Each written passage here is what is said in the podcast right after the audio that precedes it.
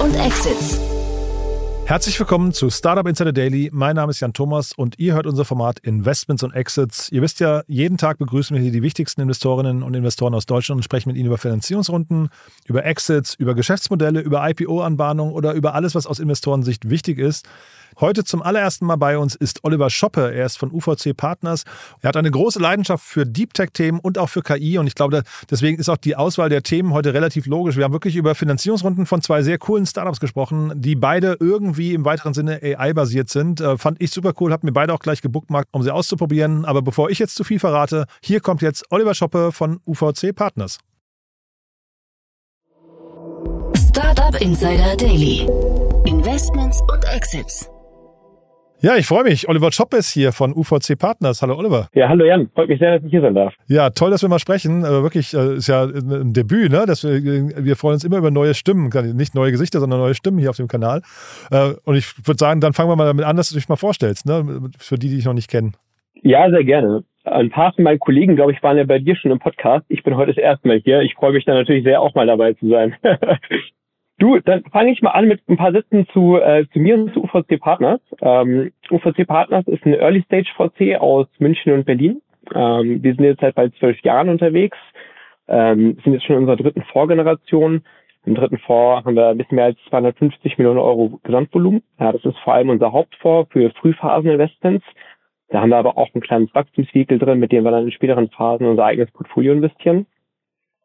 Und ähm, ja genau, aber unsere Hauptinvestments sind da vor allem in der frühen Phase, also Pre-Seed bis Series A heißt das bei uns, ja. Wir sind ja typischerweise Lead-Investor, machen da Tickets zwischen 500.000 am unteren Ende und 10 Millionen am oberen Ende für unser initiales Investment, in späteren Phasen dann gerne auch mehr.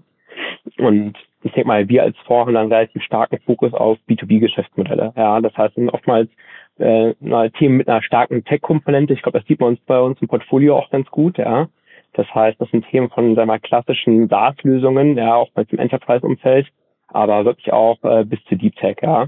Da sind dann irgendwie Firmen dabei wie Flixbus, FinAuto, ESA Aerospace, die kennt man vielleicht ein bisschen mehr, äh, aber auch junge und äh, sehr stark wachsende Firmen, wie zum Beispiel irgendwie Takto, ähm, die kennt vielleicht auch der eine oder andere.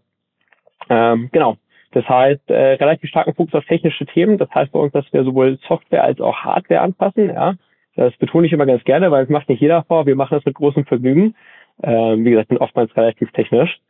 Ähm, ich glaube, was dazu auch zu sagen gibt, ja, der UNUVC-Partner steht eigentlich mal für Unternehmertum. Die Unternehmertum ist eine, ein Gründerzentrum hier in München und eigentlich sogar eines der größten Gründerzentren in Europa. Das sind irgendwie über 300 Leute, die da in Vollzeit arbeiten und Tag ein, Tag aus nichts anderes machen, außer irgendwie frühphasigen Startups bei den ersten Schritten zu helfen, die auch mit der Industrie zu vernetzen. Wir als UVC-Partner sind erstmal separat davon aufgestellt, ja, aber für uns ist das natürlich ein wahnsinnig hilfreiches Netzwerk, das wir damit bringen. Für uns ist es sehr praktisch, da kommt ein sehr cooler Deal voraus. Ich würde sagen, so ein Drittel unserer Investments machen wir dann auch im Münchner Ökosystem. Ähm, zwei Drittel dann aber auch in ganz anderen Teilen in Deutschland und Europa, ja, auch vielen in den Nordics und in Benelux. Ähm, und dem wir dann natürlich auch versuchen, sag mal, dieses große Netzwerk, das damit einhergeht, gerade in die deutsche Industrie hinein, äh, natürlich dann auch zur Verfügung zu stellen. Ähm, genau, vielleicht auch ein paar Sätze zu mir. Ähm, ich bin Teil von unserem Münchner Investment-Team. Ähm, vom Hintergrund genauso wie die meisten unserer Kollegen, ja, auch Techniker, ja. Mal Elektro- und Informationstechnik studiert, dann auch nochmal promoviert im Bereich AI, äh, einige Jahre in der Beratung gearbeitet. Und bei UVC Partners kümmere ich mich jetzt vor allem um Artificial Intelligence und alles, was damit einhergeht. ist ja gerade das große Thema eigentlich. Ne? Äh, also da hast du wahrscheinlich jetzt mit AI bist du wahrscheinlich einer der gefragtesten Gesprächspartner äh, momentan, oder? Ja, es erlebt natürlich momentan eine wahnsinnige Hype-Phase, ja, im, im, positiven, im positiven Sinne muss ich schon auch sagen. Ähm, ich habe vor, vor langer Zeit mal gedacht, ach, jetzt haben wir gerade mal so einen AI-Hype, ja, das war irgendwie 2017, 2018. Da habe ich gedacht, jetzt, das, das ist da der große Hype jetzt gerade, das flaut auch sicherlich bald wieder ab, als ich gerade meine Promotion in dem Bereich gestartet habe, ja hält sich jetzt schon erstaunlich lange an. Ja? Also ich würde sagen, muss was dran sein. Ähm, ich bin ja auf jeden Fall fest davon überzeugt, dass da echt äh, fundamentale Technologie entwickelt wird, die, glaube ich, äh, eigentlich alle Bereiche in unserem Leben fundamental verwandeln werden. Ja, insofern mache ich das mit großer Passion schon seit langer Zeit. Ich hatte gerade mit Peter Specht von Creandum über Typeface gesprochen, über diese Riesenrunde, da 65 Millionen Dollar Runde in den USA. Und ähm, das ist so ein Generative AI-Thema für, für Bilder und da, damit verbunden war so die Frage von mir an ihn, ähm, ob er das auch bestätigen kann, dass eigentlich äh, Unternehmen in der Zukunft im B2B, SaaS-Bereich zumindest, eigentlich immer AI-First sein müssen, so wie, wie sie quasi irgendwie vor einigen Jahren mal auf Mobile-First gegangen sind, jetzt auf AI-First. Seht ihr das auch so bei euch im Portfolio oder sag mal von den Unternehmen in eurem Dealflow oder würdest du sagen, das ist noch nicht so weit? Also es ist die Frage, ob man sich am Begriff AI First aufhängen möchte. Ja, also ähm, ich sehe AI als, glaube ich, eine, einen grundlegenden Technologiewandel, den wir erleben, der sicherlich alle Bereiche unseres Lebens betreffen wird. Das, das sehen wir natürlich ganz klar im Enterprise Software Bereich, ja, aber auch ehrlich gesagt weit darüber hinaus. Ja, also wenn ich jetzt irgendwie an, äh, weiß ich nicht, äh, Forschung denke, ja, irgendwie keine Ahnung, Proteinentwicklung, neue Moleküle, neue Medikamente, ja, da tut sich wahnsinnig viel ähm, das, glaube ich, wirklich ganz, ganz fundamentalen Effekt auf viele Aspekte unseres Lebens haben. Ähm, wenn ich jetzt auf, sag ich mal, klassische Software-Companies gucke, ja, ähm, ist AI sicherlich ein unglaublich wichtiger Trend, aber AI First würde ja heißen, dass das der differenzierende Faktor oftmals ist, ja. Und wenn mich manchmal Leute fragen, wie ich eigentlich auf AI-Investments gucke, dann sage ich oftmals, zumindest für 90, 95 Prozent der Companies, lass mal den Begriff AI weg, ja und ersetzt mal vielleicht durch, weiß ich nicht, statistische Datenanalyse. Wenn es dann immer noch sexy klingt, dann ist es vermutlich ein gutes Investment, ja. Äh, wenn nicht, wenn nicht, mag vielleicht ein bisschen Hype sein. Äh, ich sage, das trifft für 90, 95 Prozent der Firmen zu, weil ähm, ich denke mal, das ist halt am Ende Enterprise Software AI ist einmal ein Mittel zum Zweck, um irgendwas äh, zu enablen, was vielleicht vorher nicht ging und dafür auch extrem wichtig. Aber es sind sehr, sehr wenige AI-Companies draußen, die sich wirklich über ihre AI differenzieren. Ja, das sind dann vielleicht die großen, sag ich mal, eher Research-driven Companies, ähm, aber ich denke mal, für die meisten SaaS-Firmen, die wir draußen sehen, ist AI halt ein Mittel zum Zweck. Deswegen AI first, weiß ich nicht, aber sicherlich ein extrem wichtiger Trend, ähm, der natürlich wahnsinnig viel spannende Geschäftsmodelle überhaupt erst ermöglicht. Lass uns mal einsteigen, das als Brücke nehmen für die beiden Themen, die du mitgebracht hast. Ähm, da können wir vielleicht mal so ein bisschen auseinander dividieren, auch welche Rolle da AI spielen könnte in den beiden Fällen. Ähm, das erste Unternehmen, da muss ich jetzt lange suchen, um sie auf Crunchbase überhaupt zu finden, weil der Name einfach so generisch ist, dass äh, ich glaube, da gab es 30 Unternehmen mit dem gleichen Namen. Ja? Ja, das erste Unternehmen, das ist Ramp. Ähm, äh, auf jeden Fall ein sehr, sehr spannendes Unternehmen. Ähm, die sind 2018 gegründet, ähm, ähm, sitzen in London, ähm, haben aber auch sehr, sehr viele ihrer Mitarbeiter in Südafrika sogar sitzen. Ich glaube, das kommt daher, dass die Gründer irgendwie viel Zeit in Südafrika verbracht haben. Die haben ja gar mal studiert, auch lange dort gearbeitet, auch was gegründet. Es sind äh, drei Gründer, die das gemacht haben bei Ramp, oder vier, vier sogar. Und äh, zwei von denen haben vorher schon mal eine andere Softwarefirma in Südafrika gehabt, die sie dort gebootstrapped und verkauft haben. Ja, das finde ich mal extrem beeindruckend. Ähm, naja, das, was macht Ramp? Ramp baut, sag ich mal, eine B2B SaaS-Lösung im Bereich Revenue Forecasting. Können wir gerne gleich nochmal ein bisschen genauer drauf eingehen. Also Revenue Forecasting im Sinne von wirklich, sag ich mal, smarte Algorithmen, die mir helfen, meine Umsatzentwicklung vorherzusagen. Ähm, und die haben jetzt, wie gesagt, eine sehr, sehr spannende Runde gemacht. Ich glaube, deswegen sind die bisher vielleicht auch noch nicht bekannt, weil die äh, zwei der ersten Runde, die gemacht haben, ja, obwohl sie schon seit 2018 unterwegs sind. Ähm, da sieht man vielleicht auch so ein bisschen, dass Bootstrap Companies, ja, da oftmals ein bisschen anderen Ansatz fahren. Wie gesagt, die erste äh, Firma der Gründer, ja, die war ja komplett gebootstrapped und das fliegt ja leider Gottes bei uns manchmal so ein bisschen unterm Radar. Ähm, und so eben auch bei Ramp. Die haben, glaube ich, relativ weit diese Firma vorangetrieben, bis sie jetzt eben ähm, dann ihre erste Runde aufgenommen haben, die jetzt gerade announced wurde. Und ich denke mal, jetzt werden die auch dadurch ein bisschen mehr Aufmerksamkeit erfahren. Das war jetzt in dem Fall eine 5 Millionen Seed-Runde, ähm, angeführt von Albion VC. Ähm, die haben ja so einen relativ starken Deep Tech und auch AI-Fokus. Ähm, und zusammen eben auch mit Eurozoo, ähm, so einem der größten Investmentfirmen in Europa. Ich glaube, die haben ja irgendwie allein im Venture-Arm über drei Milliarden an der Management. Ähm, das ist schon signifikant. Und äh, das ist die erste Runde. Ähm, und eigentlich auch ganz interessant, wenn man auf den, auf den, auf den Firmenblog der, der ähm, auf der Webseite schaut. Da sieht man auch, dass die Gründer da so einen relativ umfangreichen Artikel dazu veröffentlicht haben, ne, wo sie auch so klar beschreiben, dass es für sie jetzt schon ein großer Schritt war, zum ersten Mal Venture Capital Geld aufzunehmen. Ja, ähm, und äh, zeigen eben auch, dass sie da eigentlich auch schon eher so ein Bootstrapping-Mindset haben. Ähm, sehr, sehr interessanter Artikel, kann ich jedem empfehlen, das mal durchzulesen. Äh, da gehen sie auch sehr stark darauf ein, wie stark man auch als Gründer auch mal Due Diligence auf die Investoren machen sollte, was ich auch mal sehr empfehlen kann. Ja, also ich glaube, da sieht man nochmal, dass es halt, glaube ich, so zu echten Unternehmern vielleicht auch nochmal sehr stark am Herzen liegt, ja zu gucken, wen lasse ich hier eigentlich rein in meine Firma, in mein Baby. Äh, das glaube ich auch mal schön zu sehen. Äh, total, ja. Und ich habe mir die Webseite ein bisschen angeguckt und was ich sympathisch fand, ich meine, da spielt natürlich AI oder Machine Learning eine Rolle, ne? aber das ist sehr, sehr klein geschrieben. Also das findet man wirklich erst, wenn man danach sucht. Ähm, das ist jetzt nicht irgendwie so dieses, ähm, wie, wie, vielleicht bei anderen Unternehmen gerade so das Buzzword, mit dem man erstmal durch die Tür fällt und sagt, äh, wir können das auch. Ne? Das fand ich irgendwie sehr sympathisch. Ja, auf jeden Fall. Man, man sieht einfach, dass die hier eine ganz klare Enterprise-Software bauen Und äh, die, die Algorithmik, die dahinter steckt, die wird sicherlich sehr weit AI-basiert sein, ja, aber ich glaube, die Gründer haben einfach verstanden, dass wir das Problem einfach aus Kundenperspektive herausdenken. Und ich glaube, das sieht man an der Website eigentlich schon ganz gut. Und vielleicht auch ein bisschen tiefer darauf einzugehen, was, was die Firma macht. Ja, also ich glaube, die, ähm, wie gesagt, die sind im, sagen wir mal, im Bereich Forecasting gerade für, für Umsatz. Ja, ähm, ich sehe das ehrlich gesagt so als Teilsegment von einem größeren Themenfeld, das oftmals Decision Intelligence genannt wird. Ja, das heißt, die, die, das ist die Idee dahinter, ähm, dass ich eben meine Daten, die ich habe und AI-Algorithmen nutze, um, sag ich mal, bessere, in dem Sinne also wirklich datengetriebenere Entscheidungen zu treffen in Unternehmen. Ja, so bei allen kommerziellen Entscheidungen, die ich tagtäglich so treffe, ähm, dann ist es vielleicht oftmals schon heute noch nicht so wahnsinnig datengetrieben, wie das eigentlich sein kann. Hm, ein Beispiel, das ich da mal gerne nehme, ist, wenn man sich überlegt, wie läuft eine typische Managemententscheidung ab, ja, ähm, man zieht sich irgendwelche Daten ins Excel, macht da irgendwie eine Analyse, packt diese Analyse auf seiner PowerPoint-Slide, läuft damit in sein Management-Meeting und auf der Basis wird eine Entscheidung getroffen. Ja, äh, das ist irgendwie so Stand der Dinge momentan. Ähm, aber wir haben ja theoretisch sehr viel mächtigere Mittel als, als das, um so One-Off-Entscheidungen zu treffen. Und tagtäglich treffen wir eigentlich wahnsinnig viele Entscheidungen in Unternehmen. Ja, keine Ahnung, wie verwende ich eigentlich mein Marketingbudget? Ja, irgendwie E-Commerce-Unternehmen, die steuern jeden Tag ihr Marketingbudget komplett neu aus, gucken, was packe ich auf welchen Kanal, welche Conversion Rates habe ich da, auf welchen Produkten geht es da und das ändert sich einfach jeden Tag. Ne? Das heißt, eine hochfrequente kommerzielle Entscheidung von großer Tragweite, die ich da oftmals eigentlich habe. Und ich glaube, das ist so das ganze Themenfeld der Decision Intelligence, zu sagen, hey, lass uns da doch einfach extrem datengetrieben agieren, ja, dass ich eben nicht nur irgendwie meine One-Off-Entscheidung einmal treffe, ähm, sondern halt eben sehr präzise, täglich aktualisierte Vorhersagen habe, ja. Und das sieht man auch ganz gut auf der Website von Ramp, eben zum Beispiel auch dann interaktive so What-if-Szenario-Modellierung, ja. Ich meine, wie gesagt, das gibt es ja eigentlich auch in jedem Excel-Tool, ja. Aber natürlich ist das kein Workflow, den ich auf täglicher Basis oder vielleicht sogar auf stündlicher Basis neu evaluieren würde. Ähm, und ich glaube, genau da sitzen diese Firmen an wie eben Ramp, ja, die halt eben sagen, wir wollen das datengetriebener machen und zwar bei jeder einzelnen Teilentscheidung. Was mir ein bisschen gefehlt hat, ähm, vielleicht kannst du was dazu sagen oder vielleicht weißt du es auch nicht, aber wie die Daten da reinkommen, weil ich hätte jetzt gedacht, dass so ein Unternehmen auf jeden Fall unglaublich viele Schnittstellen braucht, ne? dass da irgendwie Integrationen von allen wichtigen ERPs und, und irgendwelchen anderen Customer-Tools und sowas.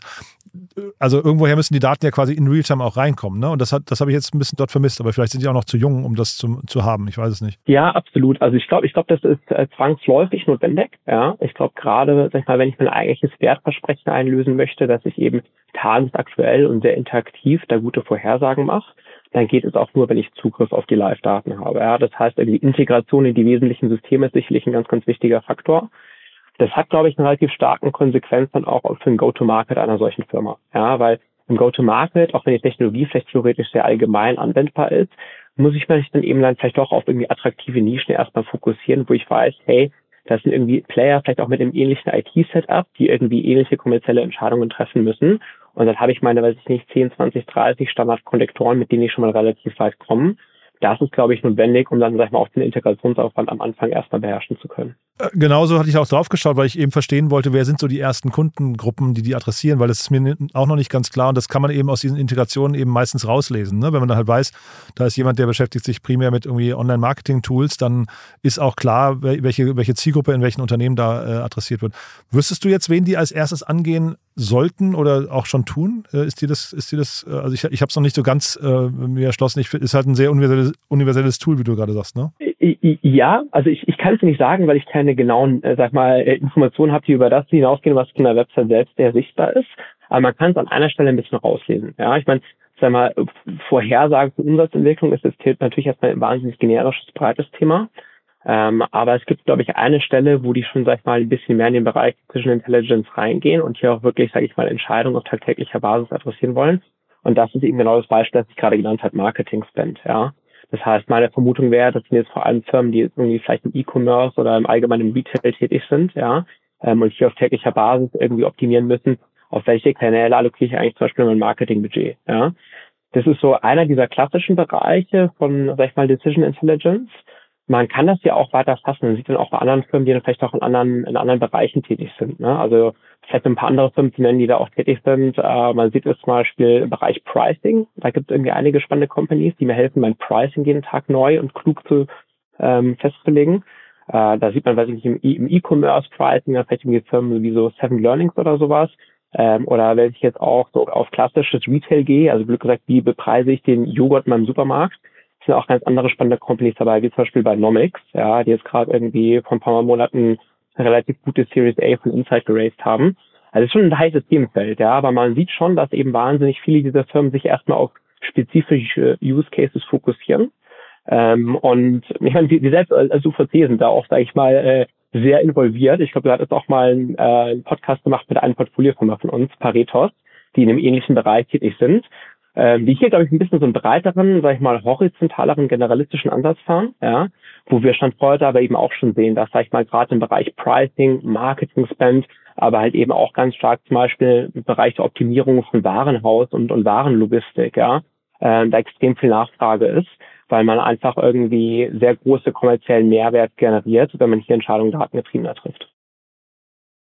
Ja, ich hatte so ein bisschen noch rausgelesen oder vermutet, dass sie sich im Gaming-Bereich auch da tummeln, weil sie über Kohorten sprechen. Sie schreiben an irgendeiner Stelle auch, äh, oder also man sieht halt viele Kohortenabbildungen, ne? Es ist also kohortenbasierte Prognosen eigentlich, die sie da machen zum Teil. Äh, sie schreiben dann auch We Understand Games und dann haben sie auch den äh, in ihrem Cap-Table jetzt den, den Ex-COO, glaube ich, von King.com mit dabei. Das klang für mich alles so ein bisschen, als könnten sie da zumindest in der Gaming-Ecke auch unterwegs sein. Ja, auf jeden Fall, auf jeden Fall. Ja, ich glaube genau an der Stelle, ich meine, ist da für mich auch gerade auch dieser Marketing-Use-Case im Gaming, glaube ich, sicherlich super relevanter. Das vermute ich jetzt mal outside in, ja, aber ich, ich denke mal, äh, das sind so diese kommerziellen Use Cases, die dann auch in der Gaming-Industrie vermutlich einen großen, groß, große Relevanz haben, ja. Und dann vielleicht, äh, hat, hat man glaube ich nicht erwähnt, ne? 4,7 Millionen Euro haben sie eingesammelt, ne? Ja, genau. Also relativ gute Seed-Runde auf jeden Fall, ja. Äh, ist auf jeden Fall, glaube ich, äh, schon eine, eine stattliche Ansage. Ich glaube, das sind ja auch, sag ich mal, sehr, ähm, sehr relevante Investoren, die jetzt hier investiert haben mit Albion und Eurasio was da vielleicht auch ganz spannend ist, ja, du hast jetzt gerade äh, ges gesprochen, sag ich mal, vom ähm, vom ehemaligen COO von King.com, ja, der ist ja auch Venture-Partner bei Index, ja, also da kann man eigentlich schon davon ausgehen, dass diese Firma jetzt irgendwie in aller Munde ist und sag ich mal auf dem Radar von, von, von allen relevanten größeren VCs. Ähm, aber ich glaube, das ist auch genau das, was wir sehen, dass einfach sehr, sehr viel Momentum in dem Bereich ist. Und ich glaube, King.com ist Candy Crush, ne, wenn ich es richtig in Erinnerung habe. Ich bin mir jetzt nicht ganz sicher. Ich glaube, äh, also auf jeden Fall eine große Gaming-Firma. Ne? Ja, ja, absolut. Ja, ja. Du, da hast du ein zweites Thema mitgebracht. Da ist der, der AI-Aspekt, glaube ich, noch mehr in die Story reingedrückt worden, ne? ja, auf jeden Fall. Äh, wir sprechen über Henchmen. In mehrerlei Hinsicht, glaube ich, eine, ein spannendes Thema ähm, Henchman, glaube ich, das heißt so viel wie auch wie so, wie so der, der, der Scherge oder der Handlanger, ja, das ist irgendwie auch ein spannender Name, ja. ähm, es handelt sich hier um eine, um eine belgische Firma, äh, auf jeden Fall sehr spannend, die wurde erst 2020 gegründet, also noch gar nicht so wahnsinnig alt. Ähm, auch hier von ähm, ein paar Gründern, die davor auch schon gegründet haben, also genauso wie beim ersten Beispiel, ähm, halt mal wieder hier Seriengründer, ja. Ähm, die hatten mal Unit 4 gegründet, so eine Talent-Management-Plattform, äh, die dann auch verkauft und jetzt dann eben 2020 Henchman gegründet. Ähm, was macht Henchman? Henchman ist wieder eine B2B SaaS Company ähm, und die fokussieren sich hier auf das Drafting von Verträgen, ja, also klassisches Legal Tech und wollen halt eben, ähm, sag ich mal, AI nutzen, um das Drafting von Verträgen deutlich schneller, effizienter und eben auch besser zu machen. Also auf jeden Fall super, super spannendes Thema und da steht AI natürlich ganz vorne mit drauf man, man vergisst irgendwie immer, dass so Vertragswerke oder generell äh, Gesetze sind ja eigentlich auch nur Code. Ne? Das sind ja, die, die, haben eine relativ hohe Überlappung mit der Logik, wie man irgendwie auch programmiert. Deswegen finde ich, also wundert mich gar nicht, dass das hier irgendwie, es gibt ja zahlreiche Unternehmen, die so in der Automation von oder Prozessautomation von, von Legal-Abläufen da irgendwie schon involviert sind. Ne? Da hatten wir hier auch schon einen Podcast. Äh, die gehen jetzt hier noch einen Schritt weiter, finde ich. Und wenn ich es richtig verstehe, helfen die dir ja sogar richtig bei der Vertragserstellung, ne? Ja, absolut, ja. Also ich glaube, wenn man da mal ähm, vielleicht einen etwas wilden Vergleich ziehen kann, ja, wie, wie kann man sich das vorstellen, wie sieht sowas in der Praxis aus? Äh, ich glaube, jeder kennt vermutlich noch Clippy von Microsoft Word, ja, und ich glaube, Henchman kann man sich vorstellen wie so ein Clippy nur auf Steroids. Ja, also ich, ich, ich scherze, ne? Also wir, wir reden hier, glaube ich, von einem Assistenten, der, glaube ich, bei der Vertragserstellung ähm, mit unglaublich mächtigen, inhaltlich tiefen Textverständnis äh, hier, sag ich mal, mit Rat und Tat zur Seite steht.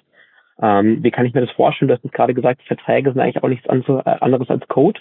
Das finde ich eigentlich einen ganz spannenden Vergleich, weil ich glaube, jeder, der sich mal mit Verträgen mehr beschäftigt, der sieht das auch, dass wir halt viel von, sage ich mal, Textbausteinen auch sprechen, ja, die in einer gewissen Logik aneinander gehängt werden.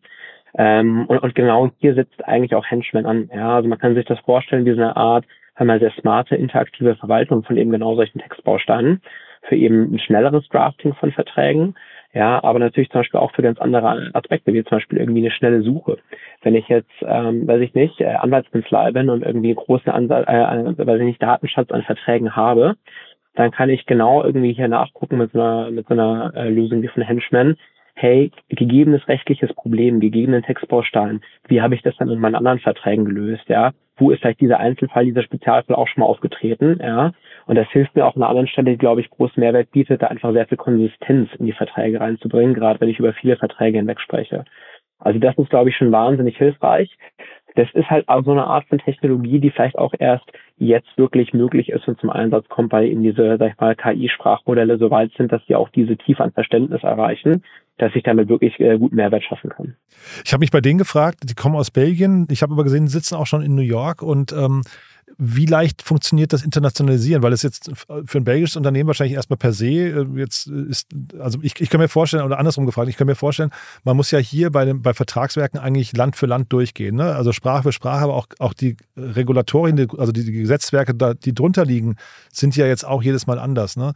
Wie siehst du das? Ist das, ein, ist das ein Problem oder würdest du sagen, das ist eigentlich mittlerweile auch ein No-Brainer? Das kann KI äh, sprachunabhängig? Ja, ich glaube, das ist eine, eine, sehr vielschichtige Frage, die du da stellst. Also lass mich da, glaube ich, mit, mal mit mehreren Perspektiven antworten. Das eine, was man sicherlich sieht, ist, dass der ganze Bereich Legal Tech sicherlich einer ist, der noch oftmals, sage ich mal, ein Stück weit mehr in nationalen Märkten gedacht wird. Ja, also du siehst viele Startups, die dann eigentlich eher in ihrem Heimatmarkt aktiv sind.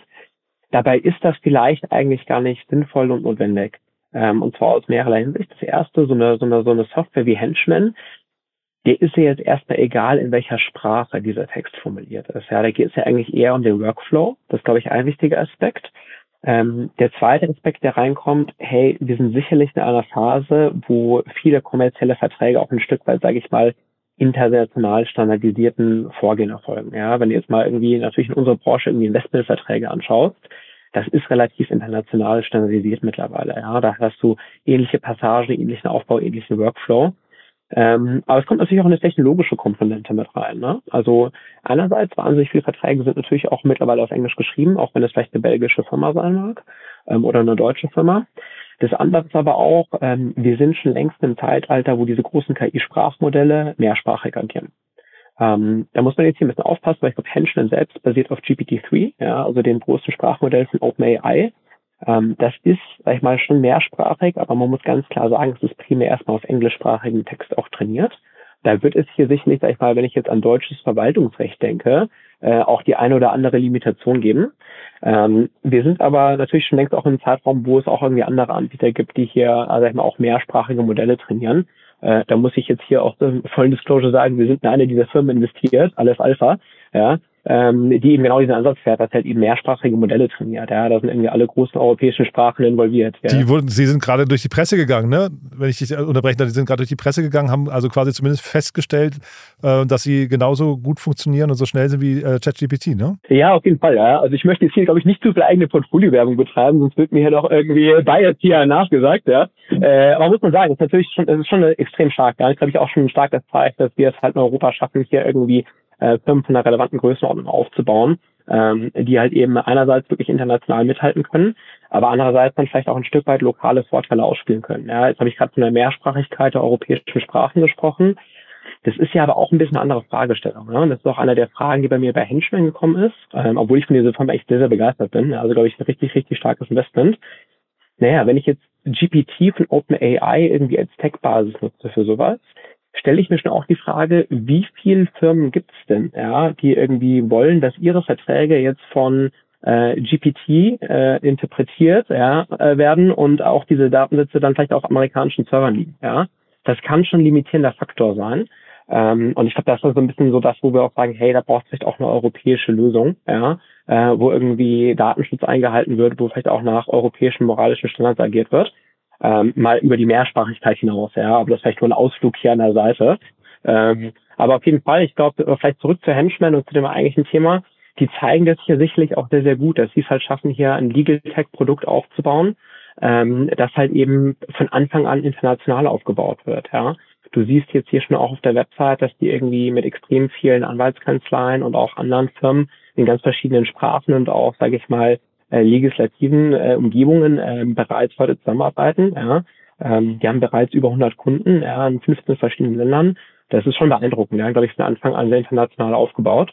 Ähm, und ich glaube, ich sicherlich auch einer der, der Gründe, ja, warum die jetzt so eine, so eine gute Runde hingelegt haben und glaube ich im Fundraising sehr, sehr erfolgreich waren. Über die Runde als solch hatten wir ja noch gar nicht wirklich gesprochen jetzt. Ja, vielleicht bevor wir das machen, noch mal kurz auf den Punkt eingehen, den du gerade genannt hast, weil den finde ich super spannend. Du sagst ja gerade, vielleicht brauchst du eine europäische Lösung, weil man nicht seine Verträge auf äh, den, den amerikanischen Servern liegen haben möchte. Aber ist das in solchen Fällen nicht fast so, braucht man da nicht sogar geschlossene Lösungen? Also, oder heißt es quasi dann gleichzeitig, europäische Lösungen sind kleine geschlossene Lösungen, weil der Datenschutz dafür sorgt, dass deine Verträge eben nicht irgendwie geteilt werden mit anderen Unternehmen? Weil das könnte ja sein, AI, so, so ein äh, OpenAI lernt ja dann quasi immer von allen, ne? von allen Usern und äh, kennt sowas wie Datenschutz gar nicht und auch keine, keine Chinese Walls und so weiter.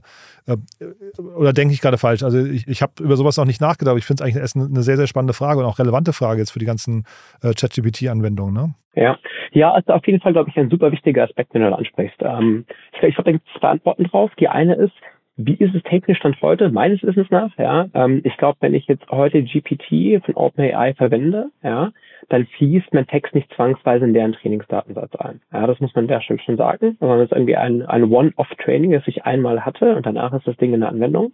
Lernt es nicht zwangsweise mit. Und zumindest soweit ich weiß, ja, greift OpenAI ja auch nicht zwangsweise all die Daten ab, um sie in die künftigen Trainingsdatensätze einzuspeichern. Aber es ist natürlich ein Thema, ja. Ähm, und äh, dann der andere Punkt, der ist nicht jede europäische Lösung automatisch eine geschlossene. Ja, vielleicht einige Aspekte treffen vielleicht nicht zu, ja, weil es dann vielleicht nicht irgendwie die Daten, die kritischen Datensätze auf einem US-amerikanischen Server liegen. Ähm, aber jetzt ist halt nur, weil der Server in Europa steht, per se noch nicht alle Probleme gelöst.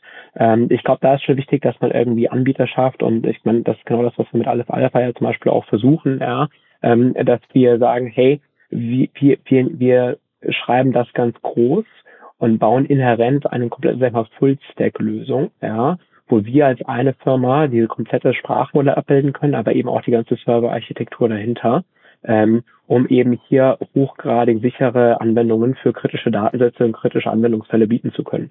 Und ich glaube, ist die Frage, ob man das jetzt schon bei jedem Vertrag braucht, ja. Aber wenn ich jetzt mal in kritische Datensätze reinschaue, irgendwann stellt sich diese Frage, wenn ich jetzt so kluge Modelle habe, ja, wer, wer guckt mich ja eigentlich in meine, in meine eigenen Firmendaten rein? Ja, das ist, glaube ich, schon ein ganz, ganz wichtiger Punkt.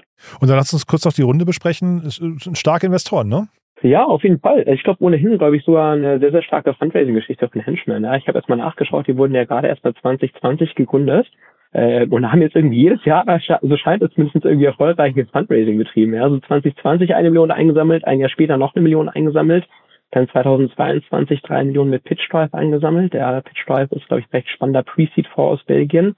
Äh, und jetzt wieder ein Jahr später eben die sieben Millionen Series A. Also das scheint ähm, schon sehr, sehr erfolgreiches Team zu sein, ja, wenn da irgendwie in so einer Taktfolge die Finanzierungsrunden kommen. Ähm, genau, die Runde jetzt, äh, angeführt durch Acton, hier auch aus München und Adjacent äh, von Nico Wittenborn. Ähm, mit dem wir auch gut investiert sind bei einer anderen Portfolio-Company. Also kann ich auch ganz klar sagen, echt top, top, top Investoren hier auch. Ähm, und ich muss auch dazu sagen, jeder, der die Zeit hat, soll unbedingt auf die Website von Henchman gehen ja, und sich auch das Video-Announcement anschauen zu ihrem Fundraising. Ich glaube, das ist das beste Fundraising-Announcement-Video, das ich je gesehen habe. Ja. Äh, kann ich jedem sehr empfehlen. Das habe ich noch nicht angeguckt. Ich fand die Webseite, Webseite fand ich super, das Video habe ich noch nicht gesehen. Ja, cool, mach ich gleich. Ja, da, da muss man mal draufklicken. Ja. Das ist da relativ prominent auf der Seite, da muss man schauen. Äh, extrem unterhaltsam, ja, ein sehr, sehr humorvolles Video zu ihrem Funding-Announcement äh, mal sehr erfrischend gegenüber dem, was man sonst auf LinkedIn nochmal sieht. Genau, du hast gerade Nico Wittenborn erwähnt, das, da wollte ich nämlich auch noch drauf zu sprechen kommen. Das äh, hatte ich gar nicht mitbekommen, dass der, der hat tatsächlich den Fonds selbst gegründet, ne? Und äh, den kennt man nicht, oder ich kenne ihn auch hier aus Berlin, da war er lange bei Point Nine. Ja, genau, genau. Also äh, ich glaube, ähm, da kann man schon sagen, ist glaube ich so einer der, äh, sag ich mal, erfolgreichsten Investoren hier auch aus Europa, die jetzt auch international sehr aktiv sind. Weil Jason natürlich mehr, Nico natürlich mehr mit deutschem Hintergrund, hast du ja gerade auch erwähnt.